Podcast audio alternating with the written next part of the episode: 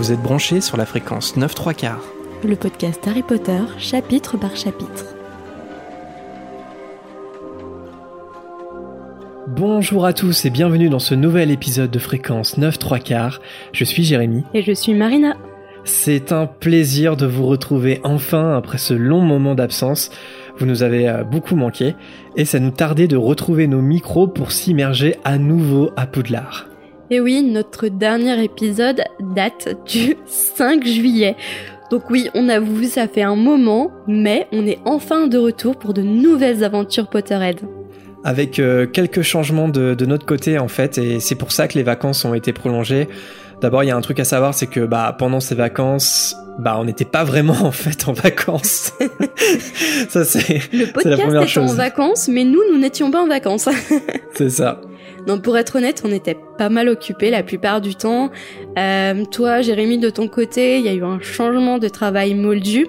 Et euh, du coup, ça a un peu bouleversé euh, notre quotidien pour enregistrer, parce que nouvelles horaires, etc. Et puis, euh, si vous nous suivez sur les réseaux, vous n'êtes pas sans savoir qu'en plus de ça, on a déménagé. Donc, on a fait pas mal de changements cet été. Donc, du coup, c'est vrai que on va retrouver petit à petit certaines habitudes, mais le, le planning est un peu bousculé. Mais ça y est, enfin, on va réussir à caler des petits moments de temps libre pour enregistrer. Ouais, c'est ça, on a fait combo euh, changement de travail et de maison. Euh, donc avec tout ça, on a dû laisser euh, momentanément de côté notre activité de podcasteur sorcier, on peut dire. Mais c'est pour mieux vous retrouver. Donc du coup, on a des studios tout neufs et notamment un changement pour moi, puisqu'avant je n'étais pas sans vous cacher que j'étais assise sur mon lit, je n'avais même pas de fauteuil. Donc là, j'ai enfin un fauteuil, je suis confortablement installée pour enregistrer. C'est une victoire. Ouais, c'est ouais ouais, on est dans un nouvel environnement, on est toujours sur Lyon, mais euh, on a changé euh, de, de, petite maison. C'est possible qu'il y ait un écho parce que c'est la première fois qu'on enregistre, donc on sait pas du tout euh, la qualité du son par rapport à ça. On a des on va tester les pièces. voilà, donc on espère que que le son ne sera pas changé. Et en tout cas, ce qui change pas, c'est qu'on a aussi notre mascotte Wizzy qui qui est là à côté de nous qui a repris ses habitudes dans le, dans le nouveau logement et, euh, et donc euh, elle est très à l'aise, donc vous allez certainement encore l'entendre miauler durant cette saison. Elle va bien en tout cas. C'est pas, c'est pas impossible. Alors en tout cas, on va faire une promesse, je t'en avais pas parlé avant, mais on va se promettre que durant cette saison, on ne va pas utiliser certains mots qui commencent par un C. On est d'accord? Par un C Coronavirus. Euh... Ah je vais les citer pour euh, si vous n'êtes pas dans le coronavirus, confinement, couvre-feu. Tous ces mots, à partir de ce moment-là, on va les bannir parce que notre podcast, c'est fait pour entrer dans un monde de magie, pour profiter, de s'éloigner des tracas quotidiens, moldus. Et donc du coup, on va bannir ces mots, on va souffler tous ensemble et on va profiter, on va rigoler de tout et n'importe quoi et surtout, on va s'immerger dans la saga Harry Potter. Et ça va nous faire du bien. si, si vous êtes d'accord, on va pas dire ces mots et on va commencer la nouvelle saison sur des notes positives. Vous avez été nombreux en tout cas depuis euh, trois mois à nous envoyer vos hiboux sur les réseaux ou par mail, à publier sur notre euh, groupe Facebook privé aussi, et on vous en remercie euh, chaleureusement.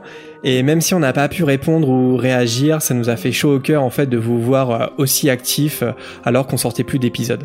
On a été étonnés surtout du nombre d'écoutes qui continuait à affluer. Euh, C'était assez étonnant alors qu'on postait vraiment plus rien. Donc c'est génial. En plus, pas mal de monde nous, a, nous ont découvert pendant notre pause et beaucoup de soutien aussi. Donc ça fait vraiment très chaud au cœur. On, est super content. On était un peu, c'est vrai qu'on on était un peu triste de pas pouvoir enregistrer, mais en fait ça nous ça nous faisait tellement plaisir de voir qu'on était toujours suivis, toujours écoutés, et que vous étiez très réactifs aussi sur le groupe de discussion. Ça faisait vraiment plaisir à voir. Donc comme je disais, plusieurs d'entre vous nous ont découvert récemment aussi, et peut-être cet été. On vous embrasse tous, en tout cas, que vous soyez des auditeurs de la première heure ou des tout nouveaux.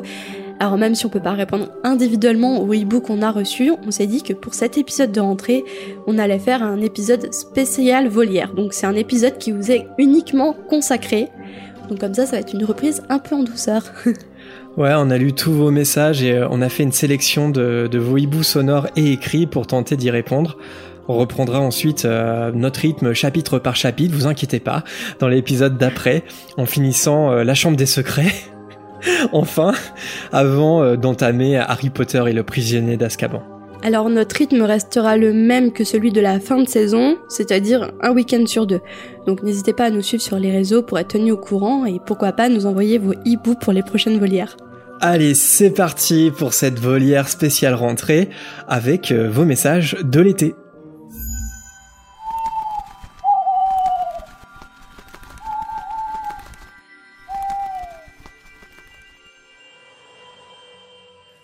Et on commence cette volière de rentrée avec un premier hibou sonore qui est pas mal long. Euh, en temps normal, on l'aurait euh, sans doute coupé, mais comme c'est euh, voilà une spéciale volière, on se fait plaisir et on écoute donc le hibou sonore de Afrid. Bonjour Marina, bonjour Jérémy, je me permets de vous envoyer ce hibou sonore après avoir rattrapé tous vos épisodes parce que je voulais m'assurer euh, qu'il n'y ait aucune des théories euh, que j'allais vous proposer aujourd'hui euh, qui ait déjà été soumise, parce que je, pense à beaucoup de choses en écoutant vos podcasts, et, et j'ai vraiment beaucoup d'idées en tête. Aujourd'hui, je voulais vous proposer deux théories par rapport à des choses qui ont déjà été évoquées précédemment. La première, elle concerne la question des services sociaux dans Harry Potter, parce que c'est vrai qu'on peut se demander finalement est-ce que les services sociaux existent? Ma théorie, en fait, c'est qu'en fait, quand on sait que Harry est un Horcrux, bah finalement ça tombe un peu sous le sens. C'est-à-dire, quand on voit que les Dursley, c'est une famille qui déjà a un rejet énorme de la sorcellerie euh, et une haine viscérale envers eux, et quand on voit l'influence qu'ont les Horcrux, notamment dans le septième livre euh, avec le collier de Serpentard, on peut se dire finalement, la présence de Harry, elle fait qu'exacerber d'autant plus cette haine. Et en plus, je pense que ça crée un climat autour du 4 Private Drive de, magie noire, un peu de malveillance, qui fait que les autres voisins n'ont pas nécessairement envie de s'en approcher et que personne en fait n'appelle les services sociaux. Euh, moi, je pense que c'est la raison qui fait que Harry finalement il se retrouve dans cette situation. La deuxième théorie, elle concerne le fait que dans le prisonnier d'Azkaban, Fred et George ne remarquent pas avec la carte du maraudeur que Peter Pettigrew traîne H24 près de leur frère. J'en avais parlé avec une amie, et en fait, sa théorie, c'était que seul un maraudeur peut voir les autres maraudeurs sur la carte. Parce qu'au final, c'est Lupin qui, à la fin du prisonnier d'Azkaban, découvre Peter, et c'est pas Harry. Du coup, est-ce que Sirius, James, Lupin et Peter auraient pas mis une protection sur la carte pour éviter que quelqu'un la retourne contre eux? Alors on peut me dire, c'est un peu bizarre. Si on se rend compte qu'il manque 4 élèves sur la carte de Poudlard, ça fait un peu bizarre. Et en même temps, tu te dis, il y a tellement d'élèves sur la carte que tu dois pas t'en rendre compte au premier coup d'œil. Donc je pense que ce serait pas insensé que les maraudeurs aient mis une protection qui permette uniquement aux maraudeurs de voir les autres maraudeurs. Voilà, voilà, c'est tout pour cette fois. Euh, je vais sans doute vous en renvoyer euh, d'ici très bientôt. J'ai beaucoup de théories en tête, euh, je, les note très souvent. Euh, voilà, sur ce, continuez ce que vous faites et à très vite. Merci Afrid pour ton hibou sonore. Afrid, Af, Afried, je, je sais pas comment le prononcer. Désolé si c'est pas la bonne prononciation. Et euh, n'hésite pas à nous renvoyer euh, un autre hibou sonore à l'avenir avec des théoristes toujours très intéressant et on adore en discuter. Alors, on va reprendre une par une ces, euh, ces deux euh, questions slash théories. Donc, la première, Harry, euh, est-ce que du fait qu'il qu ait un Horcrux en lui, est-ce qu'il fait fuir les Moldus? En gros, c'est ça, parce que on se posait la question précédemment dans la fréquence sur le fait que c'est quand même bizarre qu'avec toutes les maltraitances de Harry, euh, il se soit jamais rien passé euh, niveau service social, parce qu'il a les lunettes cassées, euh, il, ses vêtements lui vont pas du tout, et pourtant il est scolarisé euh, parmi les moldus, donc c'est quand même les professeurs, tout ça, ils auraient pu sonner euh, sonner l'alarme quand même. Euh, bon, après il n'y a pas d'histoire, hein. c'est-à-dire qu'il faut il faut bien que l'histoire suive son cours. Et donc, euh, donc la théorie d'Afrid, ça serait que euh, ce fameux Horcrux, qui est en Harry, euh, qui, pourrait euh, quelque part euh, faire fuir les moldus, éventuellement les sorciers, mais peut-être encore plus les moldus du fait qu'ils soient dépourvus de, de pouvoirs magiques.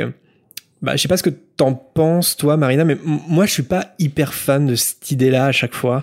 C'est-à-dire l'idée que, que Harry serait repoussant à cause de son Horcrux. Je pense simplement que, que c'est trop simple parce que ça, ça justifie le comportement des Dursley, ça tente de l'expliquer, alors que pour moi, ils sont juste cruel et méchant en fait. Enfin, il y a, y, a, y a, un fond mauvais chez eux. Il y a quelque chose euh, qu'on peut pas euh, qu'on peut pas réparer chez eux. Et je, je pense pas qu'il y ait une explication extérieure qui serait justement à l'intérieur de Harry qui pourrait expliquer pourquoi ils sont si méchants euh, avec lui. Et parce que quelque part. Si les Moldus ont envie de fuir Harry à cause de son Horcrux, c'est aussi le cas des Dursley. Enfin, je veux dire, ça agit aussi sur eux et ça explique pourquoi ils, ils sont cruels envers lui. Et j'aime pas trop ça parce que la, enfin j'aime pas trop ça. Je sais pas, c'est mon avis parce que Harry Potter euh, est très axé sur les choix et sur les choix qu'on fait. Et, et, la notion de libre arbitre est toujours est, extrêmement importante dans Harry Potter. Et euh, Voldemort est pas né méchant. Enfin on n'est pas tous d'accord dans, dans dans la Potter sphère on pourrait dire. Mais euh, n'empêche que Voldemort fait des choix qui qui l'amènent à devenir Voldemort par exemple. Il n'y a pas de manichéisme pur et simple chez J.K. Rowling. Euh, tout est affaire de choix et des fois on choisit la facilité. Et c'est ça, c'est pour ça qu'on devient qu'on devient méchant. Et je pense que les que les Dursley euh, font des mauvais choix. Et pareil, si les voisins euh, ignorent Harry, si on n'a pas fait attention à ce pauvre petit garçon qui avait les lunettes cassées et qui était très probablement maltraité, c'est juste parce que on l'a ignoré quoi. On a décidé de l'ignorer. Et, et pour moi, ça a plus de sens quand quand quand il n'y a pas d'explication euh, rationnelle à ça. C'est enfin il n'y a pas d'explication magique à ça. C'est juste que euh, les Moldus n'ont pas fait attention à Harry et euh, d'autant plus les Dursley qui l'ont carrément maltraité. Et en plus les carences, les carences de dénonciation de maltraitance de l'enfant, c'est quelque chose qui n'est pas rare qui s'entend souvent. Des gens qui n'ont jamais dénoncé des, des, situations de, de détresse vis-à-vis d'un enfant. Et je trouve ça horrible que, que des gens euh, pourraient fuir un enfant parce que ils se disent cet enfant est malsain ou méchant.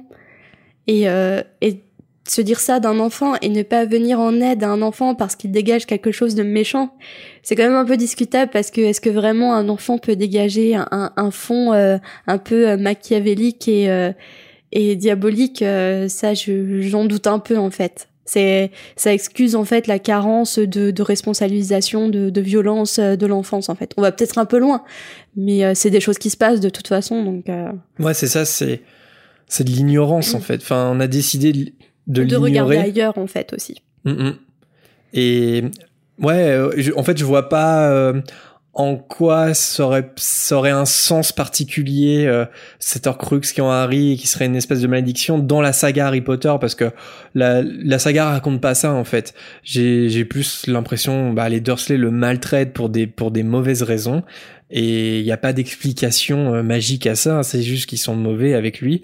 Et puis concernant bah l'environnement moldu pendant la jeunesse de Harry euh, je pense que la théorie principale, c'est juste qu'il y a eu une carence quelque part. Il y, a, mhm. eu un manquement dans la discernation de, des moldus qui ont entouré euh, la jeunesse de Harry. Et puis, euh, il y a aussi, comme je disais au tout début, l'aspect, euh, il, il, il, faut pas trop détailler, il faut pas, on peut pas trop détailler l'avant-histoire parce que ce qui nous intéresse, c'est l'histoire au présent. Donc, il y a aussi peut-être des choses qu'on ne sait pas, tout simplement, pendant la scolarité de Harry. Et ta deuxième théorie, Afrid, était euh, que seul un maraudeur peut voir un autre maraudeur sur la carte, et euh, ça pourrait expliquer notamment le fait que euh, Fred et George, pendant tout le temps où ils ont eu la carte, ils, ils se sont pas rendus compte, ils pouvaient pas se rendre compte qu'il y avait un certain Peter Pettigrew qui dormait dans le même lit que leur frère, et que c'est gênant. Théorie intéressante, théorie intéressante qui n'est pas possible dans les films. Parce que dans le film, euh, je sais pas si tu t'en souviens Marina, mais Harry il voit que de verre dans, sur la carte du maraudeur. Ouais, mais je pousse un peu la théorie plus loin, même dans les films. Ouais, je sais ce que tu viens de dire, vas-y. est-ce que je te l'ai déjà dit? Mais est-ce que si ce, ce sort de protection existerait envers les maraudeurs, est-ce qu'il s'appliquerait pas aux descendants des maraudeurs? Et le fils d'un maraudeur hmm. pourrait avoir un autre maraudeur. Est-ce qu'on peut pas aller plus loin sur euh, cette théorie? Ouais, ouais, ouais d'accord, ok. Mais oui, oui, oui, c'est... ok. non, oui, oui, pourquoi pas. Non, mais c'est de la magie, je veux dire, tout est possible. Pourquoi pas, ouais. C'est-à-dire que Harry aurait ce don euh, de voir Peter Pettigrew sur la carte, mais si René Hermione avait regardé, il l'aurait pas vu. Dans le film, je veux dire. Ok. Ouais, parce que dans le livre, dites-nous si on se trompe, mais euh, Harry ne voit jamais Peter Pettigrew sur la carte et je ne crois pas qu'il voit à un moment donné euh, quelconque maraudeur sur la carte. Et euh, peut-être la, peut-être la chose à vérifier, parce que j'ai commencé à le faire, mais j'avoue que le temps était, enfin, j'ai pas vraiment eu le temps de, de chercher euh, partout dans tous les livres. C'est est-ce que euh, un moment dans la saga, est-ce que Harry voit Lupin sur la carte? Je crois pas. Hmm, ça me dit quelque chose quand même. Non? Bah dans le dans, dans Harry Potter et les prisonniers d'Azkaban, je crois pas. Je crois pas qu'il y ait un moment voit, qu'il voit Lupin, mais encore une fois, j'ai pas pu vérifier page par page. Donc, euh, si Harry voit Lupin un moment sur la carte, ça, enfin non, ouais, il pourrait toujours y avoir ce truc de descendant. Ah oui. Oui, euh, ok. Même ah oui, bah oui, voit, parce que ça a- pourrait expliquer le livre aussi, ça. Mais oui, ça explique beaucoup de choses, hein. La théorie des descendants. Après, je crois que J.K. Rowling avait euh, la question lui avait été déjà posée. Il me semble qu'elle avait un peu faim l'explication que Fred, il y a tellement de d'informations sur la carte du maraudeur, c'est il y a, y a énormément d'élèves à Poudlard, c'est des points minuscules euh, et que Fred et George n'étaient pas là à épier forcément leur frère sur la carte. Euh, Après, euh, ouais, et la carte, elle est tellement, la reproduction est tellement petite de Poudlard parce que Poudlard c'est énorme, donc ils ont dû reproduire assez euh, en, en miniature Poudlard.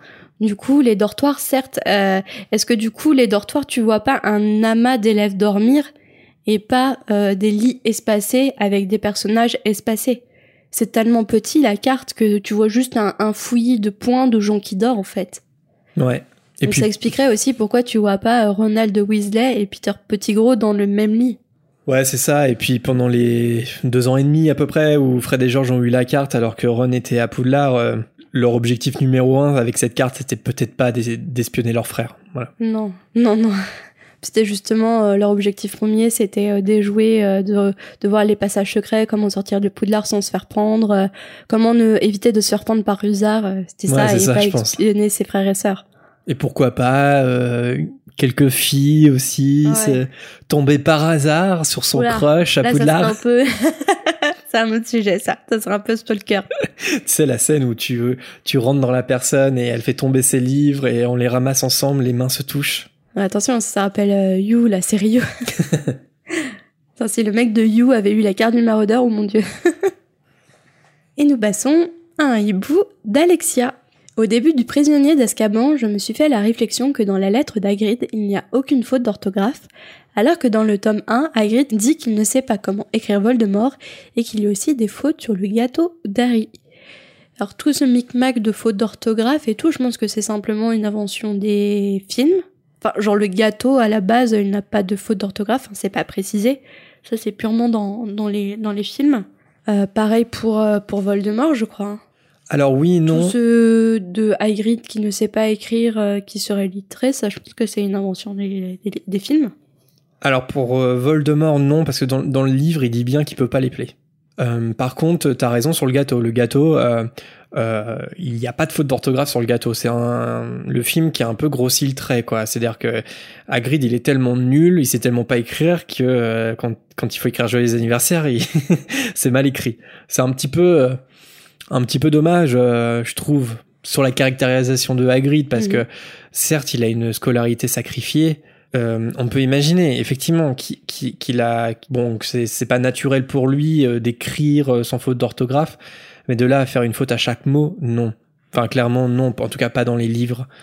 Et donc qu'il puisse euh, écrire une lettre sans faute d'orthographe, s'il s'applique, je pense que Hagrid il est pas bête, il peut le faire. Il faut juste un peu plus de temps et peut-être un peu plus de réflexion, tout simplement. C'est ça. Mais en tout cas, ouais, il y a ce gâteau, parce que c'est l'image qu'on retient peut-être le plus, et puis c'est devenu, euh, il y a- enfin, je veux dire, il y a une figurine pop euh, avec le gâteau. Enfin, euh, si on veut faire un gâteau d'anniversaire Harry Potter, on peut refaire la- le même euh, Happy Birthday avec les, les fautes d'orthographe. C'est devenu euh, quelque chose de presque iconique. Enfin, des- ces images qui restent en fait dans la saga Harry Potter. Et c'est dommage, ça part de quelque chose qui, qui, bon, qui s'écarte un peu du du livre parce que dans le livre euh, c'est bien écrit hein, et c'est écrit euh, joyeux anniversaire Harry euh, sans faute d'orthographe. Un prochain hibou de Valoris. Dans les reliques de la mort, le livre Nigellus Black dit à Harry que Dumbledore ne peut pas se déplacer dans un autre tableau que le sien ou un autre dans lequel il est représenté. Mais la grosse dame ou le chevalier du Catogan peuvent se déplacer dans les autres tableaux. Est-ce une incohérence ou J.K. Rowling a choisi par faciliter cette solution?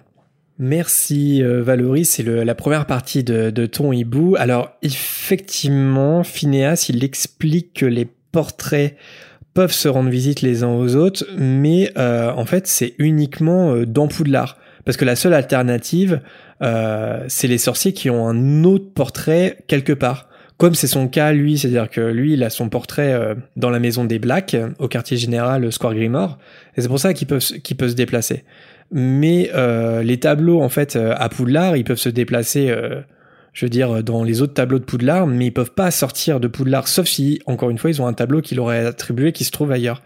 Donc, je, le, moi, je, le comprends comme ça en fait, l'explication de Nigellus. Alors, j'ai une autre explication que j'avais trouvée sur Pottermore où ils avaient écrit, je sais pas si c'est un, article écrit sur par J.K. Rowling ou Pottermore, mais en fait, moi j'avais lu que les personnages des tableaux ont euh, certaines compétences que d'autres n'ont pas. Donc en fait, la possibilité, les compétences de, de parler, de réfléchir comme s'ils étaient encore vivants ou encore de se déplacer, c'était selon les, les pouvoirs de chacun des personnages qui étaient peints dans les tableaux.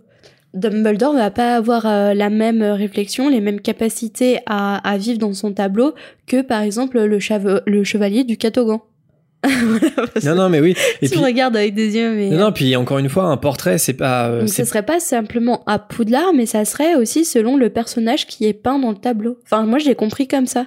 Oui, en tout cas, ce qu'on sait, c'est que un portrait, euh, ce n'est qu'une empreinte de, de ce qu'était le sorcier au temps de son vivant. Et donc, du coup, qui est, euh, comment dire, qui est cette empreinte est relative au pouvoir qu'il avait, à la puissance des pouvoirs qu'il avait de son vivant. Ouais, c'est possible. Après, je pense quand même que le, tous les portraits à Poudlard peuvent se rendre visite les uns aux autres parce que je suis pas sûr que la grosse dame ou que le chevalier du Catogan aient été des sorciers euh, plus prestigieux que d'autres. Mm-hmm. Je sais pas. Je sais pas. Mais parce que j'ai l'impression qu'à Poudlard, euh, le réseau des portraits est à part. Enfin, je veux dire, on a l'impression qu'ils peuvent tous se rendre visite les uns aux autres. Par mm-hmm. contre, euh, pour moi, ce qui explique Phineas, mais euh, dites-moi si je me trompe, mais c'est que c'est juste que Dumbledore, il peut pas venir, il peut, il peut pas accompagner Phineas euh, ni Black euh, jusqu'au portrait que porte Harry, Ron et Hermione.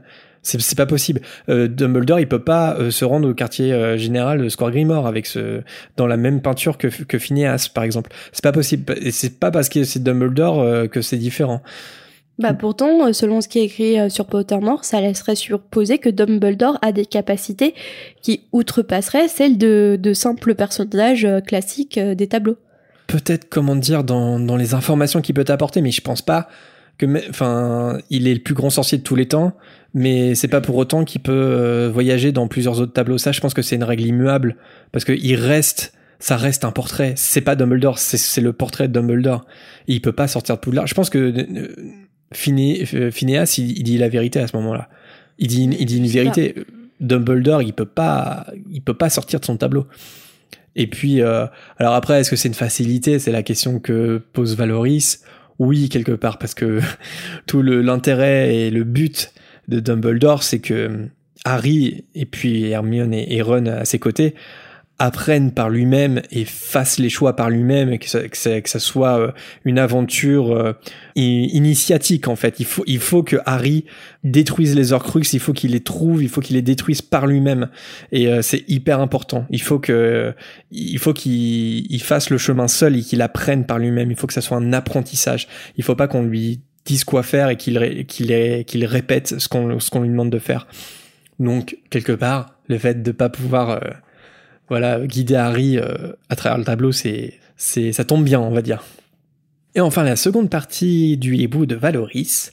Alors j'y pense à chaque fois que j'écoute le prisonnier d'Azkaban, mais les hiboux peuvent trouver n'importe qui. Par exemple, Harry, dans la coupe de feu, envoie un hibou à Sirius qui est caché, apparemment dans une région tropicale. Ne sachant pas où il est, le hibou trouve malgré tout Sirius. Pourquoi ne pas avoir inventé une section de recherche sorcière au lieu d'avoir des chiens renifleurs? Ils auraient à disposition des hiboux, magiques ou avec un bon instinct. Euh, par exemple, que de Verre, Voldemort, Barty Croupton Jr. et les autres persos recherchés auraient pu être retrouvés. Après, justement, ce n'est pas le but de les retrouver car cela fait partie de l'intrigue, mais j'aurais trouvé ça marrant que ça soit euh, peut-être inventé après la guerre des sorciers. Alors, c'est une bonne, euh, une bonne réflexion, je trouve, Oui, parce clair. que c'est vrai, je m'étais jamais posé la question. Et effectivement, Harry, il échange bien avec Sirius, alors que tout le monde le recherche. Ça veut dire que les hiboux ont la capacité de trouver des, des sorciers euh, que, bah, que les sorciers n'arrivent pas à trouver par eux-mêmes. Après, euh, je sais pas, on peut imaginer par exemple que les sortilèges de protection qu'utilise le, trio dans, dans le relique de la mort, ça peut empêcher d'être trouvé par des hiboux quand même.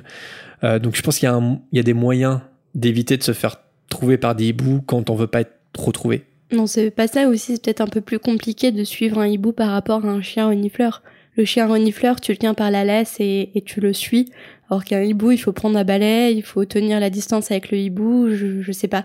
Ils peuvent disparaître à travers des branchages, c'est peut-être un peu plus euh, difficile à suivre. Faudrait les borner, en fait, les pucer, pour les suivre avec des, des puces GPS. Bah après ils sont ils sont quand même très apprivoisés par les sorciers. Je veux dire, euh, on leur écrit une lettre, euh, on, les, on la met au bout de leurs pattes, ils, ils vont l'envoyer au destinataire ou peu importe où ils se trouvent dans le monde. Donc les sorciers ont quand même apprivoisé ces hiboux, donc on peut quand même imaginer que tu peux demander à un hibou d'aller trouver quelqu'un et en revenant qu'il te donne l'information d'où il se trouve. Bah, comment il te donnerait l'information Alors un coup de bec, c'est du morse avec le bec. c'est tac tac tac tac tac. tu sais ça te donne la- morse de hibou. Ça donne le code GPS. C'est. Non, c'est une... non, non, c'est une bonne question. On va dire que il vaut mieux pas que ça soit possible pour l'intrigue. ouais. Mais en tout cas, c'est une bonne réflexion. Heureusement que les, G- les, les sorciers n'ont pas encore eu vent euh, de la puce GPS, je pense. Et il est temps de passer au hibou sonore d'Alexandra. Salut la fréquence, moi c'est Alex et je vous contacte parce que je me faisais une petite réflexion. Je viens de terminer ma lecture du tome 5, Harry Potter et l'Ordre du Phénix. Et euh, en fait, lorsque Sirius euh, donne le cadeau de Noël à Harry en lui disant euh, qu'il veut qu'il s'en serve s'il a besoin de lui, Harry se fait la réflexion qu'il ne s'en servira pas parce qu'il ne veut pas mettre Sirius en danger mais il n'ouvre même pas le paquet que Sirius lui donne. Alors qu'on sait qu'Harry, est quand même de nature très curieuse, comme on a pu le voir dans les tomes précédents. Euh, il n'ouvrira le paquet qu'à la fin de l'année, euh, juste avant le banquet. Alors que personnellement, j'ai repensé à ce paquet euh, et à cette phrase que Sirius lui a dit à plusieurs moments dans le tome, mais du coup, on le saura qu'à la fin. Et surtout, au moment où Harry rêve de Sirius torturé par Voldemort, il fait tout un plan pour avoir accès à la cheminée d'ombrage et ne pense pas à utiliser le cadeau de, de Sirius. Alors que, bon, bah, je pense que pour le coup, les conséquences auraient été euh, complètement différentes. Et euh, il aurait sûrement pu vérifier la présence de Sirius plus facilement, avec moins de risques. Surtout que bah, euh, Créature ne devait pas être au courant que Sirius lui avait offert le miroir, le miroir à double sens, qui lui permettait de, qui leur permettait de se contacter. Euh, donc après, euh, certes, euh, au moment où Harry fait ce rêve-là, il a très peur pour Sirius, on le voit dans son discours et quand aussi la manière dont il parle aux autres et tout, qu'il était très pressé, donc forcément ça aurait pu brouiller ses idées. Mais pour une fois qu'il ne se montre pas curieux, je me dis que c'est quand même dommage. Du coup, je voulais avoir votre avis là-dessus. Qu'est-ce que vous en pensez? Euh, Donc voilà. Et je voulais vous remercier pour euh, bah, vos podcasts parce que moi j'apprends plein d'infos, c'est plein de réflexions et de débats intéressants. Euh, et euh, j'ai adoré vous écouter pendant ma convalescence et je remercie ma copine Caro qui m'a permis de vous découvrir. Allez, merci. Merci beaucoup Alexandra pour ton hibou sonore. Alors c'est la question que je me pose à chaque fois que je lis ce tome, c'est pourquoi il n'a pas utilisé le miroir. Et c'est de pire en pire. À chaque fois on pense au miroir tout du long, tout du long. Mais pourquoi? Après l'histoire aurait été différente s'il avait utilisé le miroir, bien sûr, mais c'est quand même frustrant, euh, surtout que dans les livres ils ont même pas pris la peine de l'intégrer avant. euh, la partie 2, je crois. euh, Dans les films, tu veux dire? Ouais, dans les films. C'est un problème parce que dans le film, le, le miroir, il sort de nulle part. Même Dans les, dans les films, ils ont pas pris le soin, c'était tellement inutile au final qu'ils n'ont même pas pris le soin de l'intégrer. Et euh, il le ressort euh, comme par magie euh, à la fin quand il voit le, le soi-disant œil de Dumbledore dans, dans le miroir. Donc pour ceux qui n'ont pas lu les livres, ils doivent bien se demander ce qu'est ce, ce miroir. Ouais, puis dans le film, il est même détourné de ce qu'il est dans le livre parce que dans le, dans le film, c'est comme si le miroir appartenait à Belforce. Il n'y a même pas de notion de Sirius, je crois pas, dans, dans, Bah dans le film. Je crois pas. hein. Mm, mm. Parce que c'était trop tard, quelque part. Le, le personnage était, était déjà mort. En fait, c'est. Ce miroir, c'est la grosse erreur de Harry dans l'Ordre du Phénix. Mais l'Ordre du Phénix, c'est. Ce n'est que le cinquième tome, j'ai envie de dire, et, et à ce moment-là, Harry, il, il a que 15 ans. Et il agit sans réfléchir. Alors, sans réfléchir, oui et non, parce que, en fait, s'il utilise pas le miroir, enfin, s'il a décidé de le laisser dans sa, dans sa mallette et de jamais le récupérer, c'est que il avait, euh, il avait trop peur que Sirius se fasse détecter. Et du coup, il veut pas que Sirius se fasse prendre. Il, il veut qu'il reste en sécurité. Et donc, il, quelque part, il se promet à lui-même de jamais l'utiliser ce miroir. Sauf qu'il aurait dû y repenser. Il y pense pas. Il y pense pas, mais parce qu'il agit avec, euh, sans, avec euh, fougue un peu, malgré les avertissements d'Hermione, qui, qui lui dit Mais t'es sûr, Voldemort, il peut te manipuler, mais t'es sûr que c'est Sirius? Enfin, est-ce qu'on tombe pas dans un piège, Harry? Et, et Harry, il est persuadé que, que c'est vrai, qu'il faut aller sauver Sirius. Et bon, il consent quand même à vérifier, mais dans son consentement à vérifier, il pense pas au miroir. Et euh, c'est pour ça qu'ils font ce plan d'aller euh, d'utiliser la, la cheminée de ombrage, etc. et qui est extrêmement périlleux. Et la preuve, c'est que le plan va, va un peu foirer. Il aurait dû repenser à ce miroir, mais j'ai envie de dire, c'est aussi l'évolution du personnage. Après, ça montre aussi euh, que Harry Potter n'est pas infaillible, que c'est que ce n'est que un adolescent qui essaye de survivre dans un monde où tout le monde lui répète que Voldemort veut le tuer, qu'il doit venger le monde des sorciers en permanence, alors qu'il est en train de se construire lui-même. Donc en fait, ça montre juste que qu'il a des failles et que c'est un simple adolescent et qui réfléchit avec son instinct en fait. C'est ça. Et surtout, surtout dans l'ordre du Phénix. Euh, il est à la tête euh, d'un nouvel ordre du Phénix alors qu'il a 15 ans. Faut pas l'oublier, il a, il a 15 ans. Et, euh, Et même en étant adulte, on a des failles. hein. On a nos failles. Parfois, on prend des décisions sur le coup de l'émotion à chaud et on se rend compte qu'en fait, on aurait dû agir autrement et la solution aurait été bien différente. Mais ça montre juste qu'on est tous des humains et on prend pas des, décisions forcément euh, raisonnées et raisonnables. Et, aussi, c'est ça qui que démontre aussi cette erreur. C'est que ce n'est qu'un humain. Et c'est une erreur qu'il va corriger aussi. C'est-à-dire que hum, dans les reliques de la mort, même si Harry, encore une fois, comme tu dis, il n'est pas parfait, euh, on n'a pas atteint la perfection du héros, euh, il reste infaillible, il reste humain quelque part. Mais ce miroir, pour le coup, dans les reliques de la mort, il va y penser et ça va le sauver. Donc c'est aussi, ça montre que le personnage évolue, ça montre que le personnage apprend de ses erreurs et que pour apprendre de ses erreurs, eh ben, il faut en faire des erreurs. Et là, typiquement dans l'ordre du phénix, c'en est une, c'en est une grosse, grosse.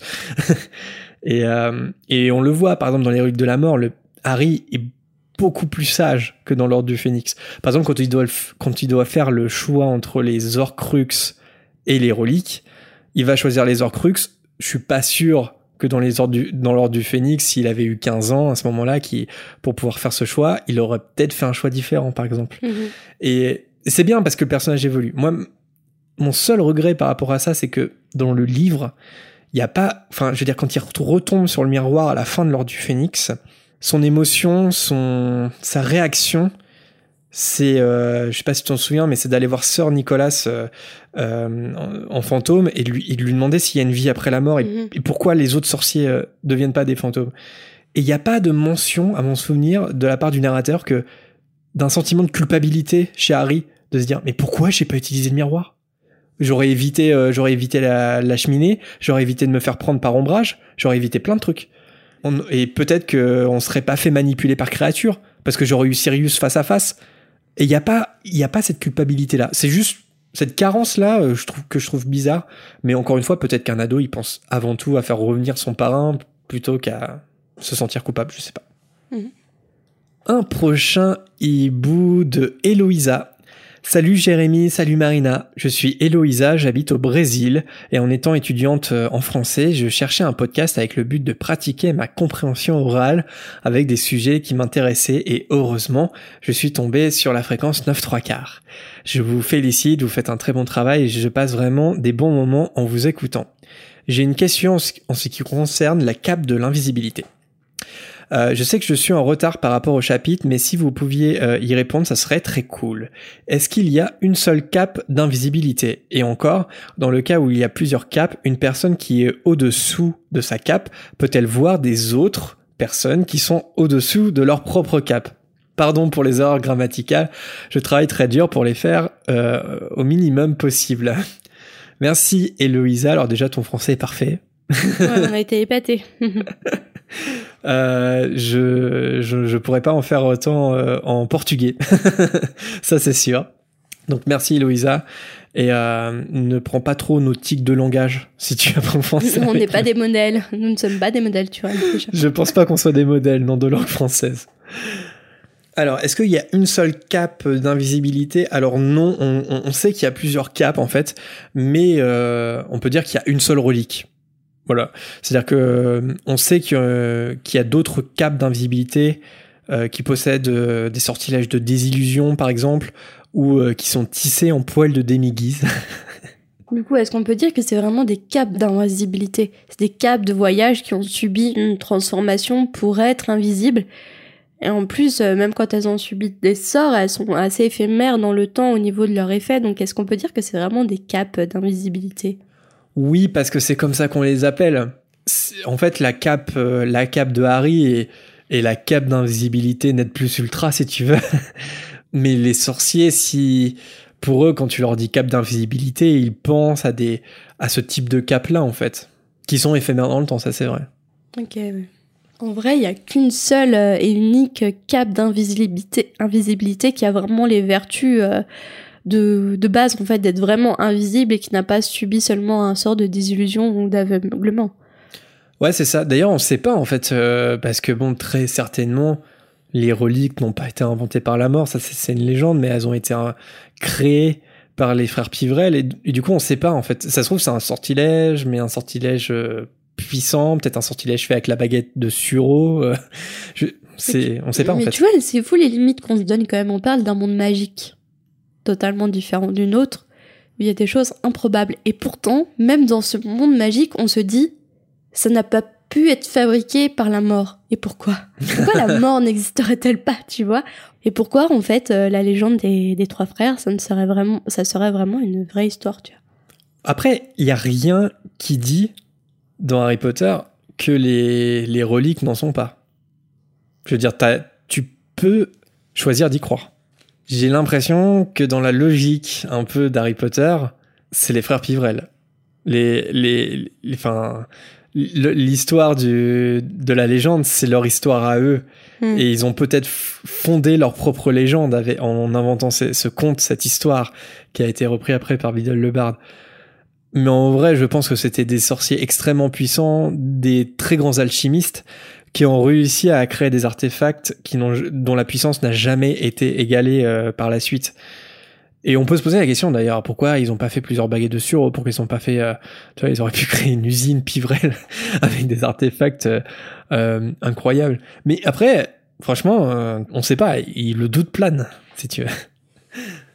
Alors après, pour euh, Eloïsa se demander, est-ce que on peut voir d'autres personnes cachées si on est soi-même caché sous une cape? Bah, en tout cas, c'est pas possible avec euh, la cape de Harry, avec la relique, c'est pas possible. Donc, euh, je veux dire, enfin, si tu mets, si t'as une autre cape, enfin, genre une cape en poil de demi-guise, tu peux pas voir Harry. Enfin, ça, pour moi, ça marche pas parce que sa cape est trop puissante. C'est pas une vraie cape. Après, je pense pas que ça soit suffisant. Je pense qu'il pour voir des sorciers cachés sous des capes, je pense qu'il faut faut être un sorcier puissant comme Dumbledore ou peut-être avoir un artefact euh, quand même plus précieux qu'une cape d'invisibilité. Et je pense par exemple à l'œil de Maugrey parce que l'œil qu'il a, qui lui permet par exemple de voir Harry alors que c'est il est caché sous la relique. Bah, euh, il est peut-être le seul sorcier au monde à avoir, euh, à avoir cet œil magique là en fait.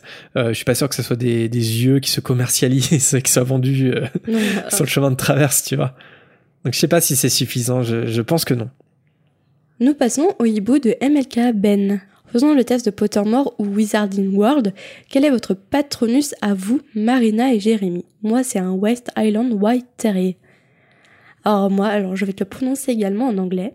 Euh, c'est un chat qui s'appelle un tortoise shell cat. en français, un, éca un, un, écaille de tortue. ah, ok. Mais au bout de combien d'essais? euh... au, bout, Non, au, au bout de combien de comptes euh. Wizarding World Au premier. Ah ouais. Donc j'étais très satisfaite. Moi, c'est un. je vais le dire en anglais parce que c'est un, c'est un peu plus euh, classe aussi. Moi, c'est un Mongrel Dog. Et bon, dog, tout le monde sait que ça veut dire chien. Mais euh, Mongrel, ça veut dire. euh, C'est un chien bâtard, en fait, qui n'a pas de race particulière. Donc, un, un Mongrel Dog. Euh, voilà. Mais t'as raison, c'est plus classe en anglais. Bah, je peux dire que mon animagus, c'est un bâtard. Voilà, ça, je peux le dire. Allez, on passe à un autre hibou sonore, euh, celui de Nina, cette fois, qui est d'origine anglaise. Salut la fréquence? Euh, je m'appelle Nina, j'ai euh, 12 ans et j'espère que vos vacances euh, se sont bien passées et que la pause, la pause vous a fait du bien. J'ai deux questions. La première, ils n'ont pas pu aller acheter des euh, racines de mandragore dans les boutiques de botanique par exemple. Car euh, c'est chaud quand même euh, de faire gaspiller des, une année de poudlard au pétrifié par exemple comme Colin, c'était la première année pour moi il aurait dû redoubler quoi. Car il était pétrifié la moitié de l'année. Il n'aurait pas pu tout rattraper, euh, voilà. Et ma deuxième question, c'est quels sont vos personnages préférés dans la saga? Moi, personnellement, c'est euh, Fouad et Georges, car ils ont toujours le sourire, euh, quoi qu'il se passe. Et tout, ils m'ont toujours fait rigoler, euh, ça m'a brisé le cœur, ça m'a ça m'a brisé le cœur quand euh, Fouad est mort. Oui, c'est ça. Bah, bientôt, hein. Merci Nina pour, pour ton hibou sonore. Alors, est-ce que est-ce qu'il n'était pas possible d'acheter ou de s'approvisionner en, en racines de mandragore C'est une excellente question. Plutôt que d'en cultiver pendant des mois. Euh, ouais, encore une fois, je crois que je m'étais jamais posé cette question Ouais, ou je l'avais jamais entendue. Franchement, c'est vrai que ça paraît un peu bizarre. Je veux dire, il y a plein de boutiques sorcières. euh, vu l'utilité de la chose, euh, est-ce qu'il n'est pas possible d'en stocker au congélateur Après, est-ce que en les cultivant soi-même, euh, tu, tu es sûr de la provenance et puis de la fraîcheur aussi des racines? Et si elles ne sont pas assez fraîches, est-ce que ça peut altérer le filtre aussi? On peut, on va donner ça comme excuse euh, Ouais, c'est ça. à la culture des mandragores pendant une année. peut-être que la mandragore doit, doit avoir été cultivée juste avant pour, euh, pour que ses pouvoirs magiques euh, euh, agissent sur des personnes pétrifiées. On va dire ça. On va dire ça comme ça. Non, mais on peut toujours trouver une explication, mais c'est vrai que bah, ça sert bien l'histoire, hein, quelque part, que pendant des, que pendant des mois, les, les victimes restaient pétrifiées. Et sinon, quels sont nos, nos personnages préférés? Bon, ça, c'est un peu comme le, le patronus euh, juste avant, je crois qu'on y avait déjà répondu, mais c'est cadeau. C'est pour la volière spéciale rentrée. Euh, tes personnages préférés, c'est. Enfin, ton personnage ou tes personnages Et ben, je préférés? crois que je vais arrêter d'y répondre parce qu'à chaque relecture, ça change. à chaque relecture, je me dis ah, j'aime- en fait, euh, ce personnage il m'énerve un peu et euh, je vais avoir plus d'affinité avec un autre personnage. Ça dépend de mon humeur, ça dépend euh, ouais, mon mood de lecture, la saison. Donc en fait, j'ai pas de personnage préféré, je les aime tous. Même Drago Malfoy, il m'arrive de dire Ah, quand même j'aime bien ce personnage, euh, pas dans la personnalité mais mais dans l'approche. Et en fait, ça, ça change un peu au fil de mes relectures. Il y Ça, en a ça pas un qui te peu. touche particulièrement euh, affectivement? Harry, je le déteste autant que je l'aime, donc Mm. il y a certains traits de personnalité d'Harry qui me rapprochent un peu de lui, mais euh, ouais, c'est, c'est, je suis pas très originale, mais le, le personnage euh, principal, puis Hermione aussi, euh, En fait, j'arrive pas à me décider en fait. Peut-être le, le, le personnage où j'aurais moins d'affinité, où je me suis dit oh, j'aime bien l'approche, ça serait Ron Weasley en fait. Ouais, il y en a plein d'autres quand même. Je pense pas que Gilderoy Lockhart, tu le trouves. Et ben, euh, Ah si On a la seule fan de Gilderoy Lockhart. J'aime bien le personnage de Gilderoy Lockhart. C'est c'est un narcissique au possible, c'est un manipulateur, un voleur, mais j'aime bien le personnage. Euh... Ouais, j'aime bien sa personnalité. Enfin, je sais pas que j'aime bien sa personnalité, j'aime bien sa construction, mais c'est vrai que je vais peut-être me faire des ennemis, hein, mais genre Ron Weasley, euh, il me fait un peu ni chaud ni froid en fait.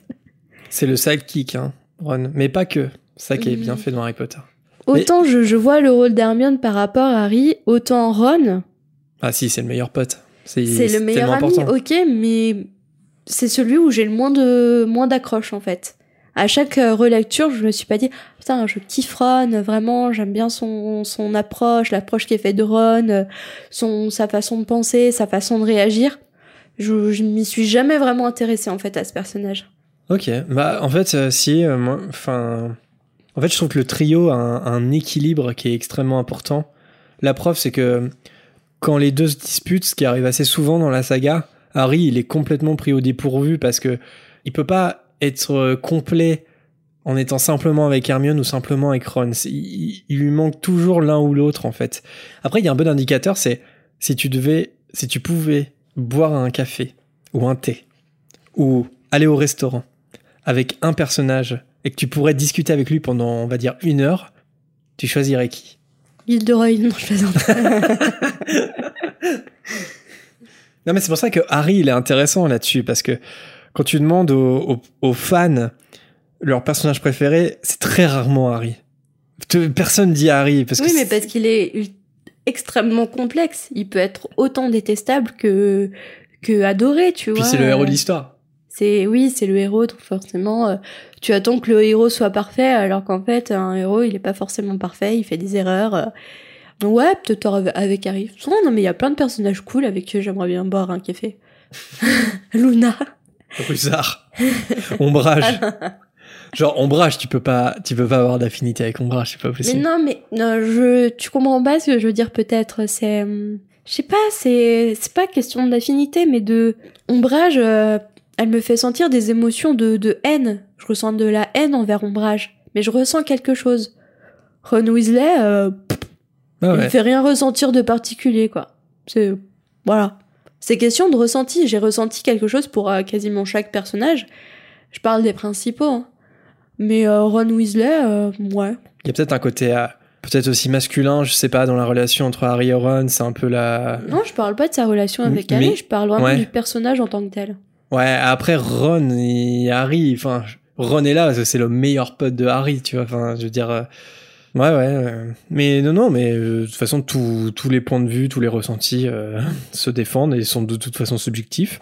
Moi, si, moi, si je devais en choisir un ou deux, et ça serait deux, mais je crois que je l'ai déjà dit, mais ça serait Hermione et ça serait Hagrid aussi. Enfin, en fait, c'est les, c'est les deux personnages qui, qui me touchent le plus. Ton personnage préféré? Ouais. C'est pas Luna? En fait, euh, bah, si- s'il y avait un troisième, ça serait Luna après. Ce serait Luna, et puis après tu peux défiler le truc, et puis effectivement tu, tu, tu, commences à un peu lister tous les personnages. Euh, euh, Nina, c'était c'est Fred et George, ouais, Fred et George, je les adore aussi, quoi. Donc euh, après, ouais, si je devais passer une heure avec un personnage, j'hésiterais entre Hermione et Hagrid, mais ça serait très certainement Hermione. Ok. Paris. Bah si je devais choisir, non, mais par contre, euh, si tu me proposes une heure avec Harry, volontiers. Hein. Et nous passons au hibou d'Élise. Est-ce que vous pensez que Dumbledore se voit vraiment avec une paire de chaussettes dans le miroir du Rized J'avais lu qu'apparemment il y verrait Ariana, je ne sais plus si c'était une source de JK ou pas, et surtout c'était avant les animaux fantastiques. Donc à ce moment-là, est-ce qu'on peut s'imaginer que l'image dans le miroir évolue avec le temps? À ce moment-là, plus jeune, il y verrait encore Grindelwald, comme s'il ne pouvait pas réfréner ce désir qu'il a envers lui, et puis plus vieux, il y verrait Ariana, comme si avec le temps, il était plus plein de regrets et qu'il ne désirait que changer ce qu'il a fait. Euh, Est-ce qu'on occulte les animaux fantastiques dans la réponse ou pas?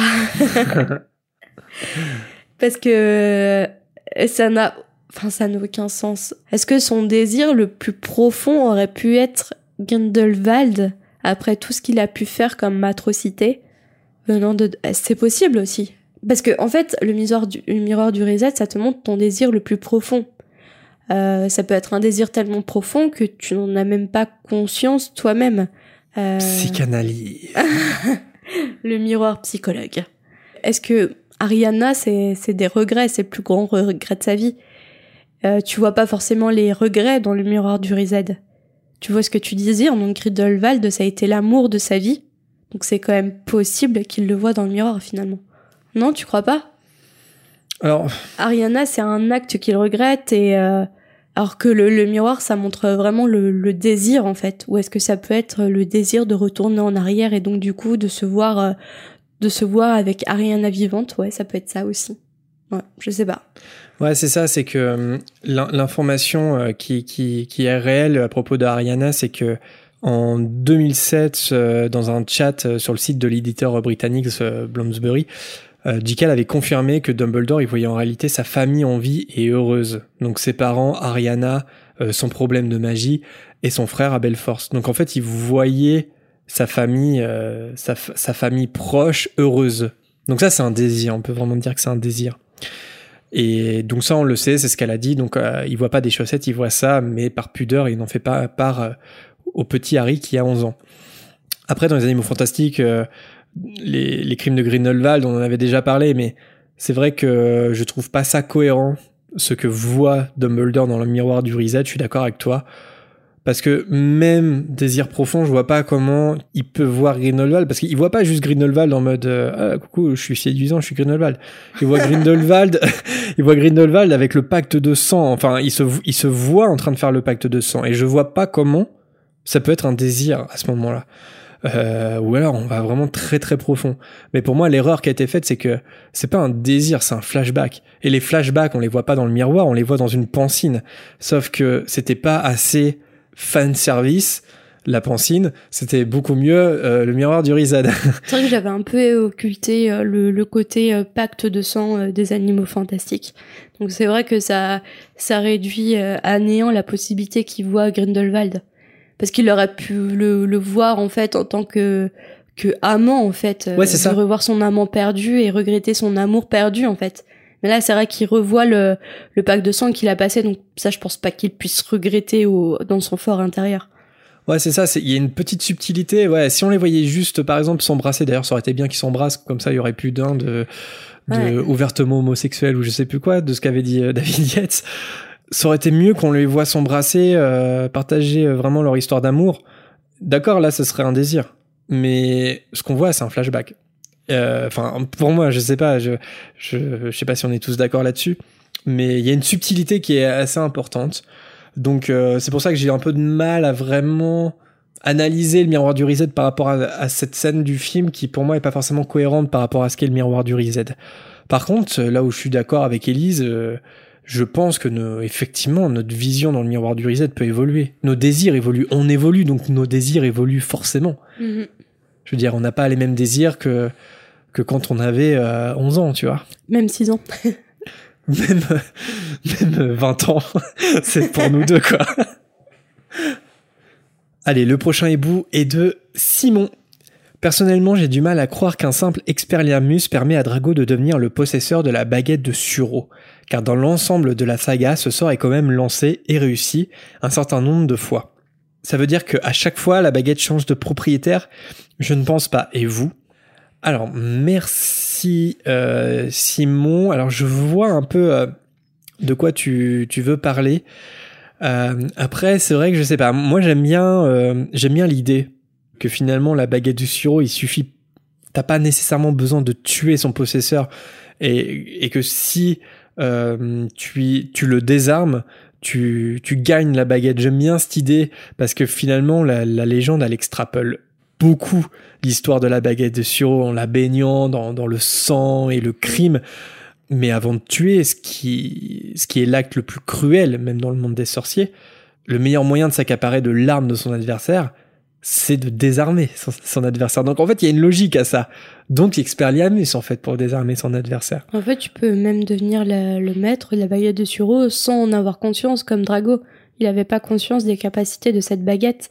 Et en fait, c'est la légende, euh, oui, qui a, comment dire, euh, créé euh, un passif sanglant entre différents maîtres de la baguette.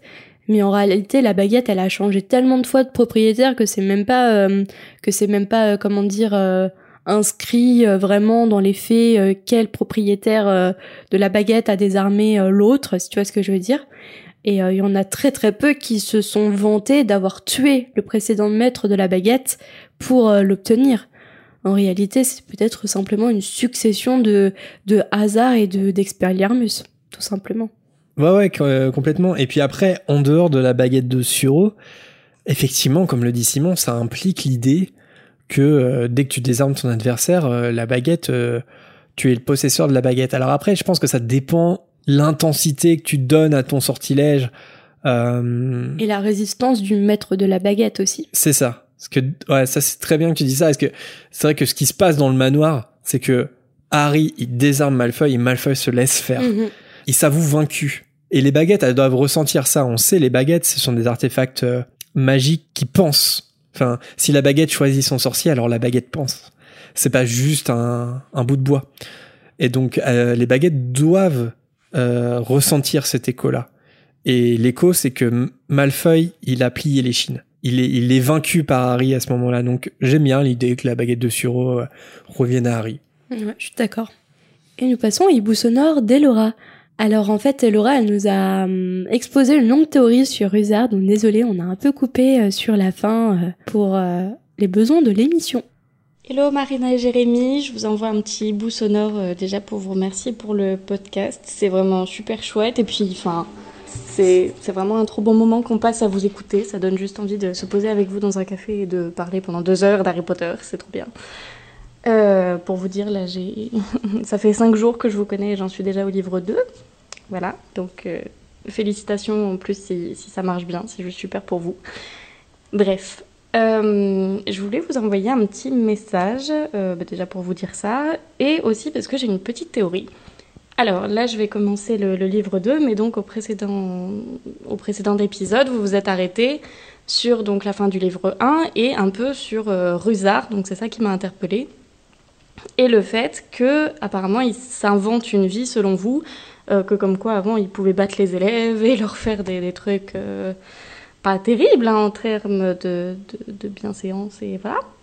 Et moi, j'ai une théorie là-dessus, je suis pas du tout d'accord. Euh, moi, je pense que Ruzard, il avait carrément une vie avant.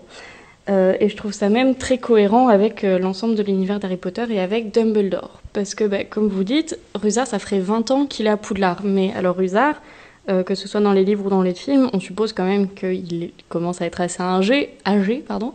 On peut penser cinquantaine, soixantaine, au moins. Et euh, bah, s'il est resté que 20 ans, ça veut dire qu'il avait au moins 30 ou 40 ans quand il est arrivé au Poudlard. Donc on peut se dire qu'il a fait d'autres choses dans sa vie avant. Comme c'est un crack-molle, je pense que tout simplement il était dans un pensionnat, enfin je pense qu'il était intégré dans la vie moldue et qu'il était dans un, pensionnat ou un truc privé ou euh, donc moldu où là il avait le droit et euh, même il se faisait bien plaisir à battre les élèves et à donner des punitions euh, super sévères dans, dans ce genre-là, en fait. Et que ben, ce serait, pour moi, ce serait cohérent que ce soit Dumbledore qui l'ait, entre guillemets, recueilli à Poudlard, comme il l'a fait par exemple avec Hagrid, euh, parce qu'on peut supposer que, comme voilà, sa famille euh, vient du, du monde magique, ben, peut-être qu'ils avaient des liens avec Dumbledore, peut-être que lui-même connaissait Dumbledore, comme Madame Fix et ses chats avec Harry. Euh, voilà, peut-être que Dumbledore avait des liens avec lui et que peut-être un jour Rusard s'est retrouvé sans emploi et que Dumbledore lui a proposé cette place à Poudlard euh, pour y passer le, reste de sa vie. C'est très possible et je pense que c'est même cohérent. Et en fait, quand Rusard dit qu'il regrette de ne pas avoir battu les élèves, enfin de pas pouvoir battre les élèves à Poudlard, bah, je pense qu'en fait c'est l'autre époque qu'il qui évoque, c'est celle où c'était le monde moldu et où, euh, où il avait peut-être plus de liberté dans sa, sa violence et, son caractère un petit peu particulier, n'est-ce pas? Donc je sais pas, moi je, pense qu'il s'invente pas du tout une vie, je pense que c'est Dumbledore qui lui a fait une fleur comme pour Hagrid en fait. Merci Elora pour ton hibou. Alors, hmm, théorie hyper intéressante, hein t'as inventé toute une vie à Rizard. Euh, j'ai du mal à croire que Dumbledore euh, puisse vraiment recruter euh, quelqu'un qui aurait un passif violent avec les enfants. J'ai du mal à penser ça. Parce que c'est ça, il serait recruté par Dumbledore à cette époque en fait, sous la direction de Dumbledore et j'aurais ouais, j'aurais du mal à croire qu'il qu'il emploie un peu n'importe qui et qu'il vérifie pas le, passif euh, de Rusard. J'ai l'impression qu'il s'invente vraiment une vie, Rusard. Il se complaît un peu à, faire peur aux élèves. Je pense qu'il déteste même un peu, au fond. Il les envie. Il est très envieux et je pense que c'est un petit jeu malsain qu'il joue avec eux, à, les menacer tout le temps, de, les frapper. Et toi, qu'est-ce que tu en penses? Bah ouais, c'est c'est intéressant. Euh, la théorie pourrait plutôt bien coller euh, parce que c'est vrai qu'on sait rien de Rusard euh, avant qu'il arrive à Poudlard, c'est vers la fin des années 60, début 70 peut-être. Et là où peut-être on pourrait on pourrait expliquer le fait que Dumbledore les recrutait quand même, c'est que Rusard en tant que crackmull, il est il est frustré et peut-être que si, par exemple, s'il a battu des élèves euh, dans le monde moldu, peut-être qu'il l'a fait par frustration, tu vois, genre, euh, je devrais pas appartenir à ce monde-là et. Et... mais ça n'excuse en rien son comportement, en fait. non, non, non, mais peut-être que Dumbledore, il arrive à ce moment-là en lui disant, euh, d'accord, tu as un pied dans le monde magique, je vais t'offrir un poste dans une école de magie. Par contre, plus jamais tu lèveras la main sur un élève. Ouais, ça serait un peu douteux quand même comme euh, comme raisonnement. Hein. Non, mais tu vois, c'est ça fait une histoire. Enfin, il y a une histoire, tu vois. Imagine la note aux parents d'élèves. bon, nous avons recruté un ancien violent euh, sur les enfants, mais vous inquiétez pas, c'était uniquement les enfants moldus. Il ne touchera pas vos enfants sorciers. Ouais, Parce qu'il était frustré, le pauvre, par le passé. Donc, euh, excusez-le. Dans un environnement sorcier, on peut plus le cadrer, tu vois, parce qu'il devient, il devient faible tout d'un coup. Ouais. Après, je vois bien, tu sais, Dumbledore, c'est, il fait confiance aux gens. C'est un reproche d'ailleurs qu'on peut lui faire. Il fait trop confiance aux gens. Et il a la volonté euh, de changer les gens aussi. Donc, je sais pas, ça, serait bien un move de Dumbledore de faire ça, d'aller choisir un, d'aller prendre un crackmull qui violente des enfants moldus pour lui dire euh, t'arrêtes ce que tu fais et, et on va te surveiller dans le monde de la magie. Mais je sais pas, pourquoi, pourquoi pas Mais après, j'entends tes arguments. C'est vrai que c'est. Ça serait un peu bancal quand même. Après, honnêtement, à Poudlard, à Poudlard, est-ce que c'est vraiment choquant si jamais c'est vrai? Parce que quand tu vois tout ce qui se passe à Poudlard, quand tu vois le catastrophe sécuritaire qu'est l'école de Poudlard, ce serait pas franchement choquant que on embauche un, concierge qui a déjà violenté des enfants moldus. Je veux dire, on est peut-être plus à ça près euh, à Poudlard. Donc je sais pas, je sais pas, je, suis comme toi, euh, j'y crois pas à 100%, mais en tout cas la théorie est intéressante. c'est horrible. Mais euh, franchement, euh, Elora euh, écrit une fanfiction là-dessus, hein, sur le sur euh, la vie de Rusard avant. c'est vrai que c'est intéressant. Et en plus là, vraiment, je crois que la page est complètement vierge parce que je crois pas qu'on ait la moindre information sur sur la vie de Rusard avant Poudlard. Le prochain hibou est de Ena j'avais une petite question, étant moi-même désireuse de faire un podcast sur la créativité et les recommandations culturelles des créatifs. Quel matériel est nécessaire, micro, casque, logiciel d'enregistrement, pour réaliser votre podcast? Je les trouve très bien réalisés, le son est top, donc je me permets de vous demander. Bonne journée à vous deux et longue vie à la fréquence 9 3 quarts et au Potterhead. Euh, merci Ena de dire que notre son est bon, ça me fait plaisir. quel matériel est, nécessaire? Bah franchement, pour faire du du podcast, il euh, n'y a pas besoin de aujourd'hui hein, de mettre euh, des mille et des cents dans, dans du matériel. Euh, nous, on a un matériel de base qui fait franchement le job.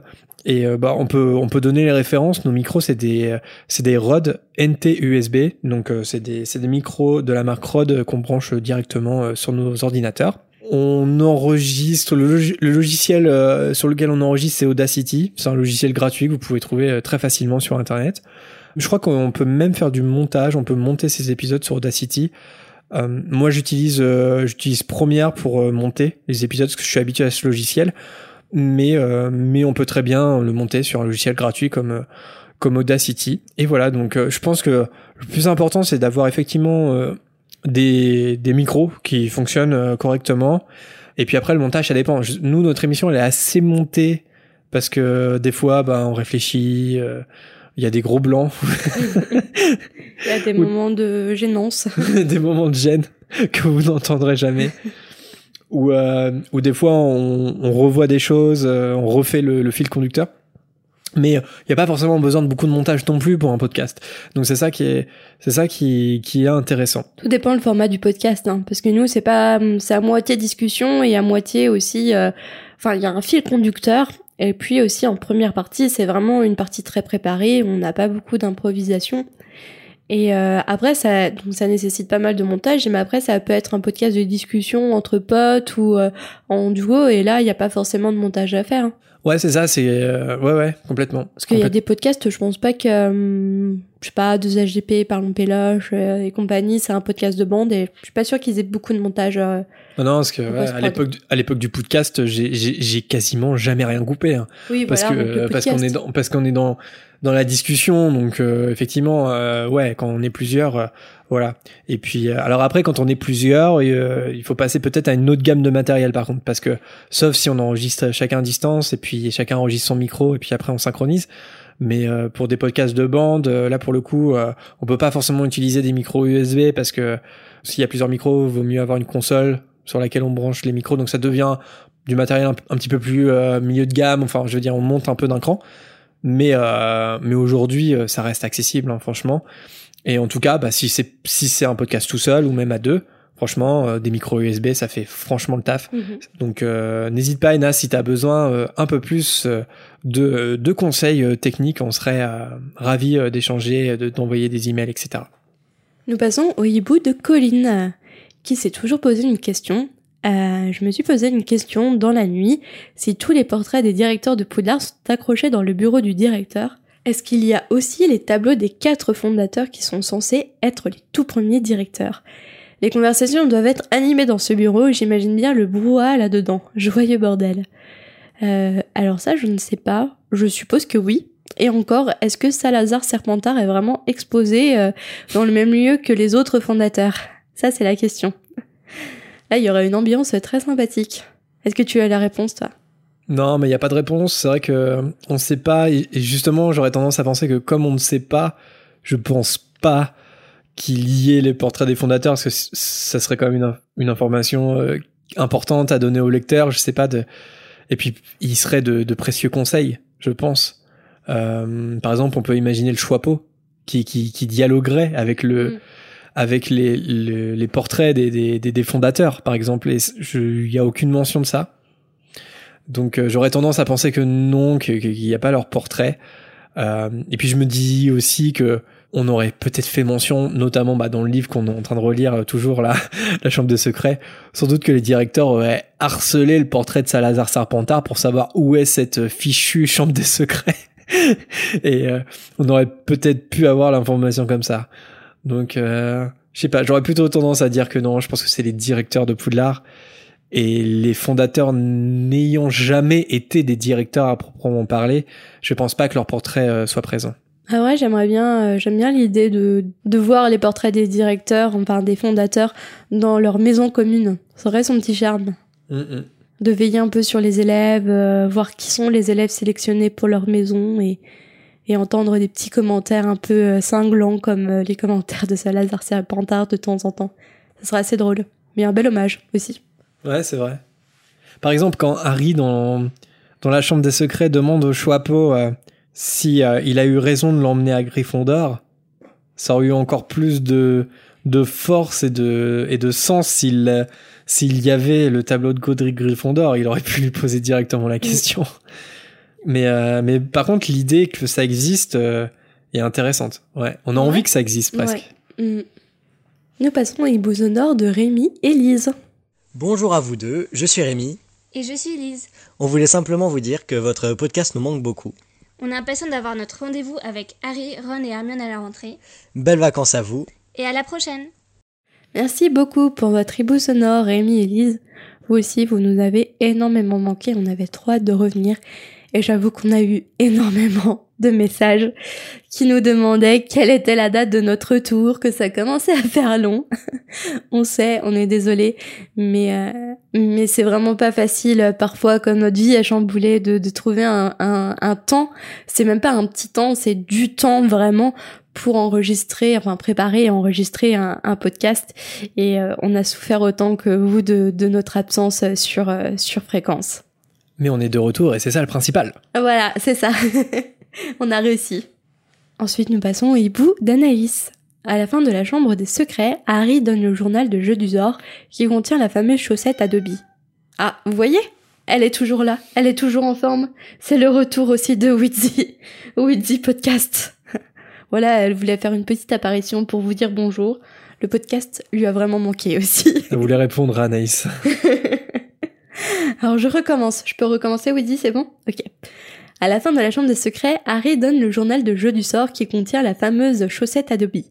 Mais dans le sixième volet, nous voyons très clairement que le journal en question se retrouve en possession de Dumbledore. Comment l'a-t-il récupéré? Euh, J'ai regardé vite fait avant l'émission. En fait, euh, à la fin, Harry donne le journal avec la chaussette à, euh, Lucius Malfoy. Je commence à perdre les prénoms. À Lucius Malfoy, qui le donne à Dobby, et c'est là où il obtient la chaussette. Mais dans le livre, c'est pas précisé que Dobby rend à Lucius le journal. En fait, le journal, on, perd sa trace à ce moment-là, donc on peut supposer que Dobby l'a gardé et l'a donné à Dumbledore pour que Dumbledore l'analyse. Je vois ton regard interrogateur. Attends, parce qu'on on est d'accord que dans le livre, La Chambre des Secrets, Lucius, il part avec le journal. bah non, justement, c'est pas précisé dans le livre à la fin. Alors, c'est pas précisé, mais ça semble quand même... euh, Bah non, parce que sa ça dernière action, évident. sa dernière action, ça a été de donner le journal à Dobby. Alors, pas dans le livre. Si? Non, parce que dans le livre, il y a, en fait, le, le journal, il est enveloppé par la chaussette, et Lucius, il jette la chaussette, et Dobby, il, il récupère la chaussette en vol. Mais il est, il est pas fait mention que Dobby, enfin, Dobby ne récupère jamais le livre, ne récupère jamais le journal dans le Ah livre. bon? Ouais, ouais, sûr, c'est sûr. Et si bien que dans le livre, Lucius, il part avec le journal. Il part avec le journal. Il- en fait, euh, d'ailleurs, je, je trouve, je trouve la version du film mieux parce que c'est plus cohérent que Harry cache la chaussette dans le dans le journal et que Bah oui. et que c'est en ouvrant le journal que Dobby découvre. Là, c'est un petit peu, il récup- Dobby récupère la chaussette en vol, c'est un petit peu gros. Et, euh, et en plus, il lui donne pas parce qu'il la jette. Donc, euh, c'est un petit peu bizarre. Donc voilà, donc en fait, il y a une différence entre les films et les livres là-dessus. C'est-à-dire que dans le livre, très certainement, Lucius, il garde le journal, il il l'a avec lui, et il est même, euh, il est forcé en fait d'informer Voldemort après de sa destruction. euh, ça, c'est après son retour, euh, on peut dire, à la vie euh, dans la coupe de feu. Donc, euh, et c'est très probablement qui qui peut même montrer à Voldemort que son journal euh, est, est détruit, ce qui met Voldemort dans une colère froide. Dans les films, c'est différent parce que dans les films, il récupère euh, Dobby, il récupère le journal dans lequel euh, la chaussette elle est cachée, et donc on peut imaginer que après Dobby il, il rende le journal à Dumbledore en fait. Et ça peut expliquer pourquoi le journal est en la possession de Dumbledore dans le sixième film. Parce que dans Le Prince de Mêlé, c'est que dans le film que, Dum- que Dumbledore a le journal de, de, de Tom Jedusor. D'ailleurs, je me souviens plus à quel moment, mais on doit voir le, le, le journal dans, dans son bureau. Mais ça, c'est que dans le film. Parce que dans le livre, Non mais j'ai lu trop vite en fait. Ouais. Euh, ouais. En dans le livre, euh, ma Dumbledore, il, il récupère pas le, le journal. le. Enfin, le journal, il, il reste auprès des, des mange-morts, quoi, en gros.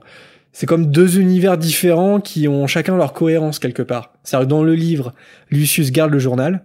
Et euh, dans le film, euh, dans l'univers film, euh, en fait, le journal il restait à Poudlard. Donc, Voilà, donc euh, il y a une différence entre euh, entre livre et film, et c'est loin d'être la seule. Un prochain hibou de Camille. Je vous envoie un message car je viens de découvrir une théorie super intéressante. Cette théorie expliquerait le fait que Harry ait survécu dans les reliques de la mort lorsqu'il est tué par Voldemort dans la forêt interdite. Apparemment, il aurait sans le vouloir créé un Horcrux dans la chambre des secrets qui serait Fumsec. Le fait que Fumsec soit immortel pourrait jouer un rôle dans la résurrection de Harry. Je ne crois pas qu'elle ait été confirmée par JK et si elle est réelle, mais je voulais juste euh, la partager parce que je la trouve très intéressante. Pourtant, j'aime pas trop tout ce qui est euh, théorie de fans en général. Merci beaucoup et bonne journée. Merci Camille. Alors je crois qu'on en a déjà débattu de cette théorie. Alors je saurais plus dire euh, dans, quel épisode. Enfin, je crois qu'on l'avait déjà évoqué. C'est une théorie en fait qui avait fait beaucoup parler parce que cette théorie de Fumsec Horcrux dans la chambre des secrets, ça implique le fait que Harry devienne immortel. Parce qu'il y a une partie de son âme qui serait conservée dans une créature qui se régénère en fait continuellement. Alors moi perso, j'y crois pas parce que je trouverais ça déjà incohérent que Harry soit immortel. Encore une fois, je vais un peu parler de la philosophie en fait de, de la saga. Mais justement, la philosophie, c'est au contraire d'appréhender la mort avec sagesse. Pas de, enfin, l'immortalité n'a aucun sens et euh, ça ne peut, ça ne peut attirer que dans dans l'obscurité en fait. Et au-delà de, du fond de la philosophie, tout ça, dans la forme, ça me semble impossible déjà et pas nécessaire. Alors ça me semble impossible parce que on peut créer accidentellement un Horcrux. Harry lui-même en est la preuve parce que Voldemort il a pas voulu déverser euh, une partie de son âme euh, en Harry euh, délibérément, mais quand même ça reste un acte de magie noire de faire ça. Je veux dire si Voldemort il a fait de Harry un Horcrux sans le, sans le vouloir, c'est parce que c'était un mage noir. Ça ça marche pas s'il n'y a pas la volonté de tuer en fait et de séparer son âme. Parce qu'il aurait laissé passer son norme. Enfin, comment il aurait créé un Horcrux dans la chambre des secrets? L'Horcrux, il se crée quand tu commets des meurtres. Je vois pas en pratique comment il aurait pu créer l'Horcrux, en fait. Je crois que c'était... Euh... Je crois que c'était c'était parce qu'il tuait le basilic ou quelque chose comme ça, tu vois, parce qu'il tue le basilic et euh, il est sauvé par Fumsec et que de là se crée un Horcrux. Je crois que c'était ça la théorie. C'est vrai que Camille le l'explique pas, mais je, je crois que c'était ça. Je sais pas, pour moi, ça doit être vraiment un meurtre. Ah oui, la oui. légitime défense, mais un meurtre de sang-froid, en fait. Complètement. Et pas pour se défendre. euh, Complètement. Donc pour moi, c'est pour ça que c'est impossible. Et puis au-delà de, au-delà de ça, ça me semble pas nécessaire parce que en fait, on sait pourquoi. Je vais me répéter parce que ça, je sais, je sais que je l'ai déjà dit plusieurs fois, mais on sait pourquoi Harry survit dans la forêt interdite. Euh, Il n'y a pas besoin d'Orcrux en fait. Il y a, il y a même euh, une double raison. C'est-à-dire que il est le maître de la baguette de Suro. Donc, euh, bah, en fait, la baguette peut pas le tuer lui. Ce qu'on va apprendre après dans le, dans le duel euh, final. Et euh, il est peut-être même le maître de la mort, même si bon, j'ai tendance à, pas vraiment y croire euh, au maître de la mort, mais soit. Et surtout, comme euh, va l'expliquer Dumbledore Harry dans les limbes, la protection de Lily coule dans les veines de Voldemort dès le moment où il utilise le sang de Harry pour retrouver un corps. Vous savez, le sang de l'ennemi. Et c'est là sa grande erreur à Voldemort. Parce que tout ce dont il est capable de faire, euh, tout ce dont il est capable de tuer, à ce moment-là, dans la forêt interdite, c'est une partie de lui-même.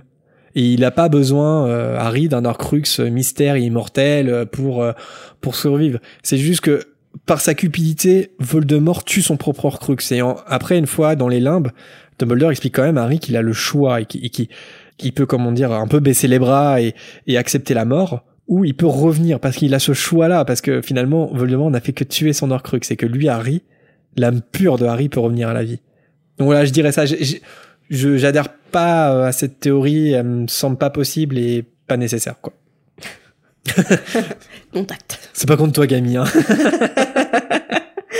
Heureusement que tu l'as dit, parce que sinon. non, non, non, non, non, bah, non, non, mais attends, c'est c'est trop bien, justement, Camille, merci, parce que merci de, de nous donner des théories sur lesquelles on, on peut, on peut débattre, parce que c'est, c'est une passion. Mais, euh, mais celle-là, non, mais la plupart des théories, honnêtement, c'est toujours un nom. Et c'est vrai Enfin, que là, durant cet épisode, on n'est pas, pas trop d'accord avec les théories qu'on nous a... Ils vont plus nous écrire, du coup. C'est vrai que la plupart du temps, on n'est pas d'accord avec les théories. Enfin, moi, je sais pas, il n'y a pas une théorie où je me dis, ouais, carrément. Ouais. Hmm. Enfin, tu vois, euh, non, enfin, Moi, j'aime bien la théorie qui dit que, en fait, euh, Harry est dans un asile psychiatrique. ou la théorie que Dumbledore et Ron, tu la connais celle-là? ah oui, oui. Ouais. Ou la théorie que Herm- le lien euh, fraternel, je sais plus comment, Ouais. la TLS, la théorie du lien fraternel, théorie du lien TLF, TLF pardon. Et euh, comme quoi Hermione serait la Mm. sœur de Harry, tout ça, on en avait déjà parlé aussi. Mais en fait, je les trouve intéressantes. Enfin, je trouve ça génial Et que les fans. Dark Vador serait le vrai père d'Harry Potter aussi.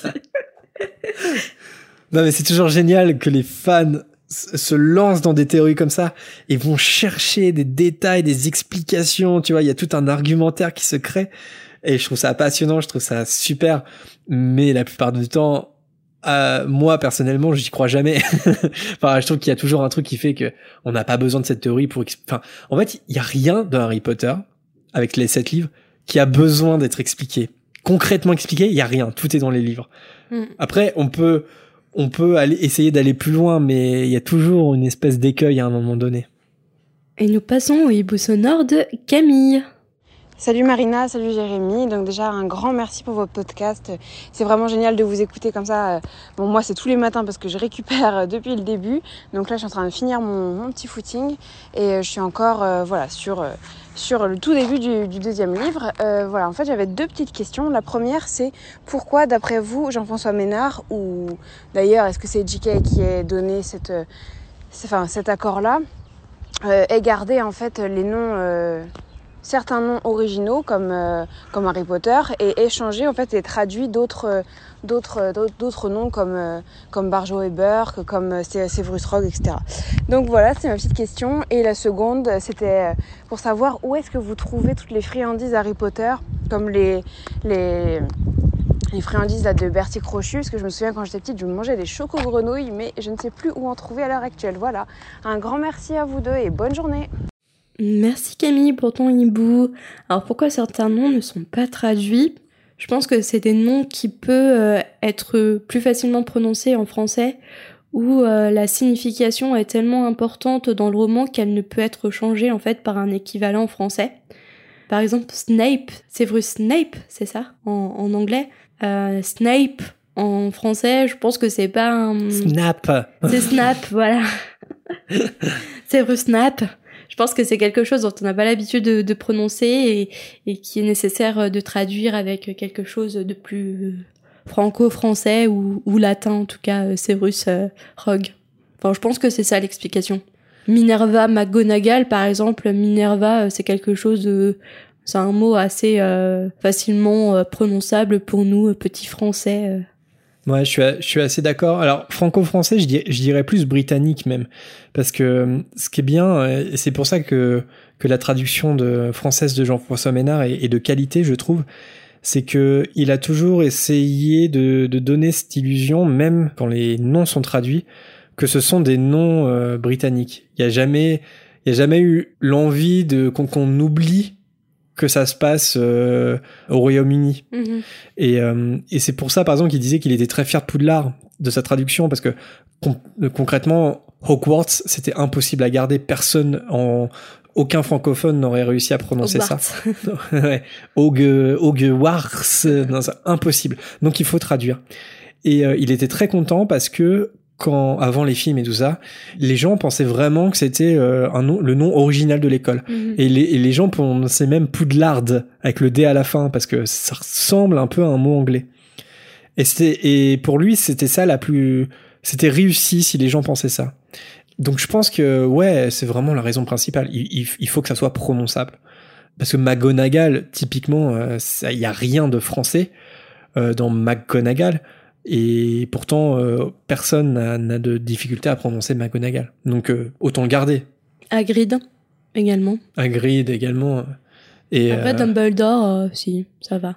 Et j'ai envie de dire, mal heureusement que Potter on arrive à le dire parce que on n'était pas loin quand même que, que le héros s'appelle Henri Potier. Hein. Mm. ça aurait été, franchement, quand tu vois certaines traductions, surtout chez la jeunesse, franchement, on n'était pas loin que, à mon avis, que Harry Potter s'appelle Henri Potier. Non, c'est une traduction qui est vraiment, qui est vraiment très intelligente et qui, je crois qu'on avait, à l'époque du podcast, on avait fait une émission là-dessus.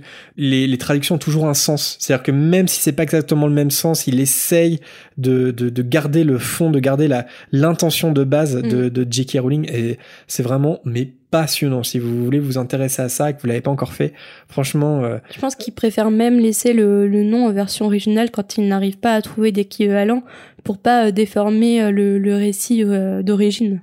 D'ailleurs, tu as cité Rug et je crois que je crois que Rug c'est le personnage qui est le plus traduit, il me semble, dans les dans les différentes traductions étrangères de Harry Potter. Bah Voldemort, je crois que je, je, suis pas sûr que Voldemort était beaucoup traduit, mais en tout cas Jeu du Zor l'a été parce que Riddle, euh, Tom, euh, en anglais euh, Tom Riddle, bah pareil, Riddle, un peu compliqué en français. Et bah comme on, le sait tous, à la fin de la Chambre des Secrets, qu'on n'a pas encore lu à la fréquence, mais on le sait, c'est un anagramme. Et là, ça a été très compliqué pour les traducteurs, parce qu'il fallait changer le nom de Riddle, mais que l'anagramme avec Voldemort fonctionne quand même. Et ça, c'est absolument passionnant. Euh, si vous tapez un peu sur Internet, je crois que la Gazette aussi a fait tout un article là-dessus. C'est euh, c'est hyper euh, hyper intéressant de savoir un peu les les différentes méthodes des uns et des autres. Mais effectivement, ouais, la traduction, c'est surtout affaire de prononciation. T'as raison. Et où trouver des friandises? Euh, Alors ça dépend où tu habites. À Lyon, je crois qu'ils vendent euh, des friandises à l'officine. Euh, Il y a Elias Frog aussi. Et Mr. Sims aussi, où on trouve toutes les confiseries Harry Potter. Euh, mais sinon, on peut les trouver sur Internet, hein, un peu euh, sur tous les sites euh, mainstream. Euh, suffit de taper les- le nom des friandises, je pense que tu les trouves facilement sur Internet. Mais si tu aller dans les petites boutiques lyonnaises, il y en a trois, celles que j'ai citées. Parce qu'elle vient de Lyon Comment? Elle vient de Lyon Je sais pas, je, Ah. je sais pas où elle habite, mais si jamais elle est de Lyon, voilà. Si jamais t'habites le nord de la France, ben écoute, viens à Lyon. Il y a. Fais le Sims. déplacement. à Dijon aussi, je crois qu'il y a une boutique Harry Potter euh, à trouver. Cours jusqu'à Lyon parce que Camille euh, fait du footing. Par contre, rentre avant 21h. Parce que couvre-feu. Non Sea-word. Non T'as prononcé un C-word, on avait dit non. Interdit. C'est vrai que ça, tout est en Sea-word. Covid, coronavirus, Ah bah voilà, bah voilà, les Tout trois commence mots, par un C. Les trois bombes bannies, tu viens de les prononcer en un seul épisode. Bravo. J'avais pas compris. J'avais pas compris au début le l'histoire de C. Bah oui, tout Ah est en ouais. C. Donc c'est pour ça qu'on les bannit ces mots-là. Bon bah ça viendra à partir du deuxième épisode qu'on ne prononce pas. Là, tout est, tout est, euh, comment dire, euh, tout est joker. Tu les as épuisés là. Bah, par contre, dans le prochain chapitre, on pourrait dire qu'il y a une espèce de couvre-feu. Donc si ça rentre dans, dans le dans l'histoire d'Harry Potter, on peut le dire, les élèves, ils ont plus le droit de sortir le soir. Bon, non, où trouver les friandises Ouais, après, dans les villes, où, effectivement, là où il y a... Parce que Mr. Sims, c'est... euh, Enfin, je sais pas s'il y en a plusieurs en France, mais... Non, c'est un indé, je crois. Ah ok. Mais euh, sinon, il ça- dans pas mal de villes, tu peux avoir des ce- le même type un peu de boutique où c'est des euh, comment dire euh, un peu des friandises américaines où tu peux trouver des, genre des les céréales américains. américaines. Ouais. Et, et la plupart du temps, ils peuvent avoir des Mm. des confiseries Harry Potter. Je sais qu'à je sais qu'à Monoprix, euh, on peut trouver en tout cas, on pouvait, je sais pas si on peut toujours, on peut trouver des Bertie Crochus à Monoprix. À la Fnac aussi, je crois, non? À la Fnac? Ouais. Non. Ah ouais? Non, je me trompe peut-être. Mm, mm. Non, je me trompe peut-être. On trouve pas de nourriture à la Bah, à la Fnac, oh, non, je sais pas, peut-être, hein, c'est possible. Mais euh, ouais, c'est vrai que des fois, euh, des fois ça change, des fois on peut en trouver euh, comme ça, et des fois ça peut être un peu plus compliqué, mais en tout cas maintenant en 2020 euh, sur Internet, il y a à peu près tout disponible, quoi. C'est vrai qu'il n'y a pas forcément besoin d'aller dans une boutique Harry Potter, euh, au studio ou quoi que ce soit. Allez, on s'approche de la fin avec euh, le hibou de ST. Comment ça se fait que l'allée des embrumes existe encore? Il n'y a que des magasins de magie noire. Le ministère de la magie devrait tout faire pour fermer cette rue, non? Sinon, vous êtes super, continuez comme ça. Bah écoutez, c'est, j'ai rien d'autre à dire à part, euh, je suis plutôt d'accord avec toi. Après, je pense que l'allée des embrumes, euh, tu peux peut-être trouver des trucs qui, euh, des, des produits, des artefacts que tu peux pas forcément trouver sur le chemin de traverse, mais qui sont pas forcément euh, parce que, enfin, à usage de magie noire. La preuve, c'est que dans la chambre des secrets, Hagrid, il va chercher du produit contre les limaces. C'est un peu un petit jeu de suspense parce qu'après il va être inquiété, on, on, va, on va penser qu'il est le coupable, que c'est lui qui a lâché le monstre. Et en fait, non. Donc, Hagrid était bien dans l'allée des embrumes pour acheter du produit contre les limaces. Donc, Ça dépend de l'usage qu'on fait de ce qu'on achète. voilà, exactement. Mais après, je suis d'accord que c'est quand même ultra louche comme rue. Et ça serait bien d'instaurer un couvre-feu dans cette rue. Ah C'est pas possible, hein. Non, non, mais ouais, le ministère. Après, j'ai envie de dire, le, ce ministère est tellement perfectible que c'est pas, ça serait pas la priorité numéro un pour rendre ce ministère un peu plus efficace et, et intelligent. Mais effectivement, ça pourrait être une mesure intéressante ou en tout cas de faire une petite descente un peu chez Barjo Weber. Quoi. Ouais, mais bon, on connaît bien euh, dans toutes les villes de France euh, certaines rues où il y a des commerces qui sont ouverts et et t'achètes des trucs et tout dépend de l'usage hein, aussi. tu peux en faire un usage tout à fait légal comme tout à fait illégal aussi. Là, vous voyez, par exemple, je viens de faire une blague. Vous ne l'avez pas entendue parce qu'elle est coupée. Et vous ne l'entendrez jamais. Elle est censurée. Elle est, horrible. le placard à censure. C'est horrible de dire ça parce que tout le monde a envie de savoir Ouais, maintenant. ouais, ouais. Je- Mais euh, voilà. Le montage est, est important pour nous, pour ces Hyper raisons. important. Et nous passons au dernier hibou de cet épisode et ça sera un hibou sonore de Constance. Salut, euh, je m'appelle Constance, donc euh, je voulais juste dire un grand merci pour votre podcast. Franchement, je l'ai découvert il y a genre trois semaines. Et euh, bah là, je viens de finir le dernier épisode. Et en fait, c'est trop marrant parce que, genre là, bah, il a fallu attendre pour le dernier épisode et j'ai l'impression de ne pas pouvoir avoir des potes, tu vois. C'était assez rigolo. Donc voilà, je vais pas forcément de questions, j'attends. la plupart, vous y répondez au fur et à mesure. Et j'attends la suite avec impatience. En tout cas, merci, vous me faites trop rire. Bref, bonne soirée, salut. Merci Constance sur ton hibou, c'est super sympa. C'est vrai que c'est hallucinant, il y a, il y a certaines personnes qui nous envoient des hiboux en disant qu'ils nous ont écoutés pendant des heures, des heures et des heures d'affilée. Et à chaque fois, je me dis, mais comment ils font pour supporter nos voix comme ça toute la journée sans se lasser? C'est, c'est assez effarant.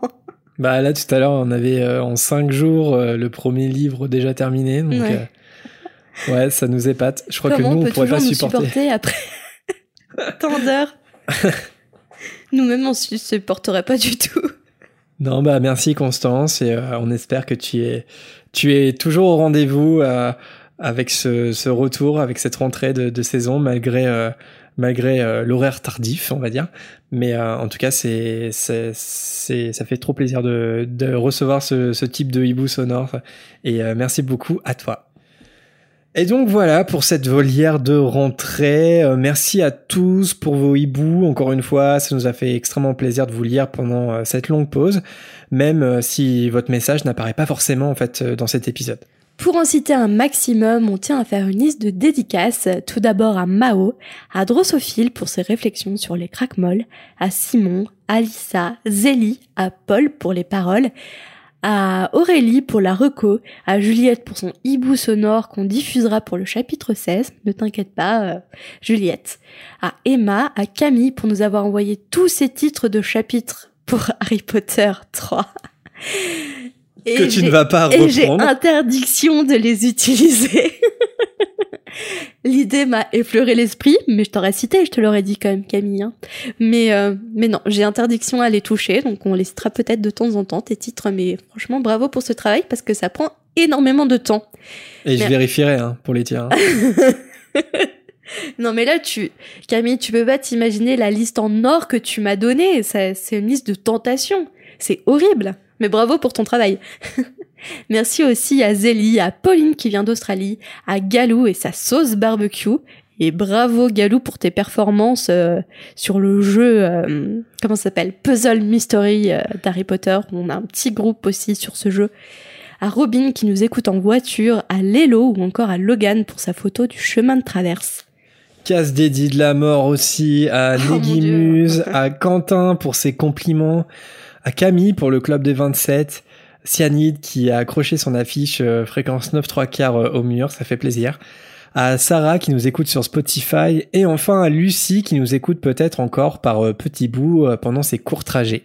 Alors comme on l'a dit en début d'épisode, notre fréquence devrait reprendre un rythme normal, donc on repart sur un chapitre un week-end sur deux. Et bien évidemment, à chaque fois, il y aura une volière en fin d'épisode, donc n'hésitez pas dès à présent à nous envoyer vos hiboux pour être cités. À partir de maintenant, on devrait être capable aussi de vous répondre à tous parce que c'était pas forcément le cas cet été. Pour nous contacter, vous pouvez nous envoyer un message privé sur nos réseaux Facebook, Twitter ou Instagram. Si jamais vous souhaitez euh, participer à la volière, on aura euh, tendance à privilégier les, les hiboux plutôt brefs avec euh, des questions ou des débats à propos de Harry Potter. Et on adore entendre vos voix aussi, donc n'hésitez pas à vous enregistrer avec votre téléphone ou autre, comme l'ont fait tous ceux qu'on a entendus tout à l'heure. On nous a demandé à quelques reprises si on avait un adresse, une adresse postale aussi, et la réponse est non, malheureusement. Mais euh, si les finances nous le permettent, on aimerait bien en louer une. Alors je sais pas si c'est possible d'ouvrir des boîtes postales lorsqu'on est particulier, mais euh, parce qu'en fait, pour des raisons de vie privée, on préfère ne pas diffuser notre adresse perso euh, à beaucoup de monde en fait. Pour éviter de voir une horde de, de Potterhead à notre porte. Jérémy non, ils veulent tous voir Weezy en fait. Nous, ils s'en foutent. En ce qui concerne les finances, euh, justement, on a toujours un Tipeee à disposition si vous souhaitez nous soutenir avec euh, quelques galions. Comme il n'est pas vraiment prévu de dépenser de l'argent euh, dans des événements Harry Potter en, ce moment, à cause du Covid coronavirus couvre-feu. Ah J'aurais jamais dû le dire, du coup tu vas le dire à chaque fois maintenant. il est voilà, donc comme c'est un peu spécial, euh, bon bah il est pas impossible qu'on fasse à nouveau une opération euh, prochainement avec des envois de goodies pour ceux qui seraient euh, intéressés. Donc suivez-nous bien sur les réseaux moldus pour être tenus au courant. C'est un plaisir de vous retrouver pour cet épisode de rentrée. On espère que vous avez apprécié également ce retour à Poudlard à travers notre fréquence. Et on a hâte de poursuivre notre lecture avec le chapitre 16 de la Chambre des Secrets. Parce que oui, on va terminer ce second tome un jour. Ouais, ouais, on va. Promis Faut qu'on termine. Et euh, merci aussi à ceux qui nous laissent des étoiles ou des commentaires sur euh, sur les plateformes de, de podcasts qui, qui l'autorisent. Euh, on a lu notamment, on a, on a vu tous les messages sur Apple Podcast. On vous lit. Ne vous inquiétez pas. Et merci à tous euh, et notamment d'avoir écouté euh, cet épisode de rentrée qui vous a plu, on l'espère, et on se dit à très vite. À bientôt.